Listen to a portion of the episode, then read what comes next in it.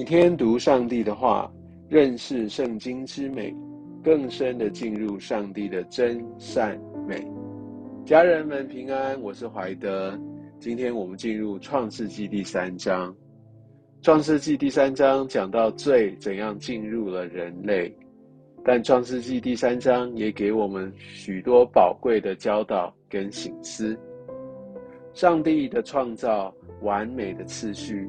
在一二章表露无遗，而在创世纪第三章，我们却看到这样的一个完美的次序被彻底的打破。上帝先创造了男人，再创造女人，男人、女人要来治理、管理地上的动物。而在第三章，我们看见那被治理的动物蛇来对女人说话，女人把这个意念跟话语带给男人。然后，男人、女人共同决定来违背了上帝的旨意。我们可以清楚看见，这个上帝的次序，无论是先后或是高低，都被打破了。这也就是罪所带来的。而这样的一个次序的破坏，也就让人失去了平安。我们也从经文当中看见撒旦的诡计。其实，撒旦往往不是用一个很明显可以辨认出来的一个恶魔的形状，来让我们保持警惕。撒旦往往装作光明的天使，透过一点点的曲解，加入一些的怀疑、质疑，还有一些的煽动，来让人离开上帝的真理。我们可以看见这一连串的对话当中，其实都是从。上帝对人所说的话开始，只是加了一些原本不属于上帝话语的东西。上帝明明是说，这园中一切树上的果子，他们都可以吃，但是撒旦在问话的时候，在三章第一节，他所说的是，不许你们吃园中所有树上的果子，而当。女人在回应的时候，她也没有精准的来用上帝的话语回应。第三节说：“你们不可吃，也不可摸，免得你们死。”上帝并没有说你们不可摸。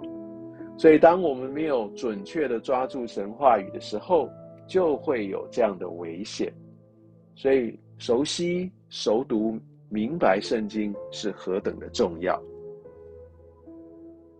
而当怀疑进入人的心中的时候，它就带来巨大的影响。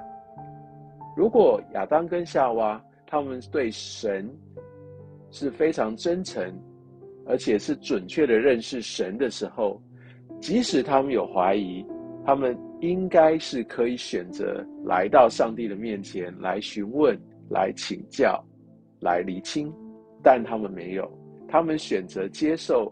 从蛇那边来的推论，来对神他的一个良善产生巨大的怀疑，因此他们决定要用自己的方式来达到自己想要达成的结果。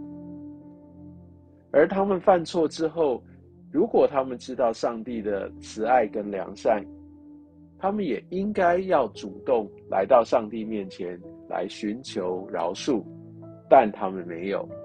反而在上帝主动来寻找他们的时候，而他们躲藏起来，让心中的那个羞愧那样的一个愧疚，来阻挠他们跟神之间关系的恢复。其实这不也常是我们日常生活中的写照吗？我们因为自己的一些情感的问题。或者对人对神的一个羞愧，乃至于我们选择封闭了自己。在创世纪第三章，我们看见今天的自己。而当神跟男人、女人有一些对话，希望能够引导他们来对自己的行为来认罪的时候，而他们却选择去指责别人。我想这也是。我们今日有的时候会面对的挑战跟我们的处境，不是吗？所以，我们真的非常需要上帝的恩典跟救赎。而感谢主，也在第三章第十五节，我们可以看见神已经预言出一个弥赛亚要来到我们的当中，要彻底的来打败这个罪的权势。但在这个问题被彻底解决之前，我们依然的是在跟罪来征战当中。整本圣经帮助我们明白上帝救赎的计划。愿上帝祝福、带领、看顾你。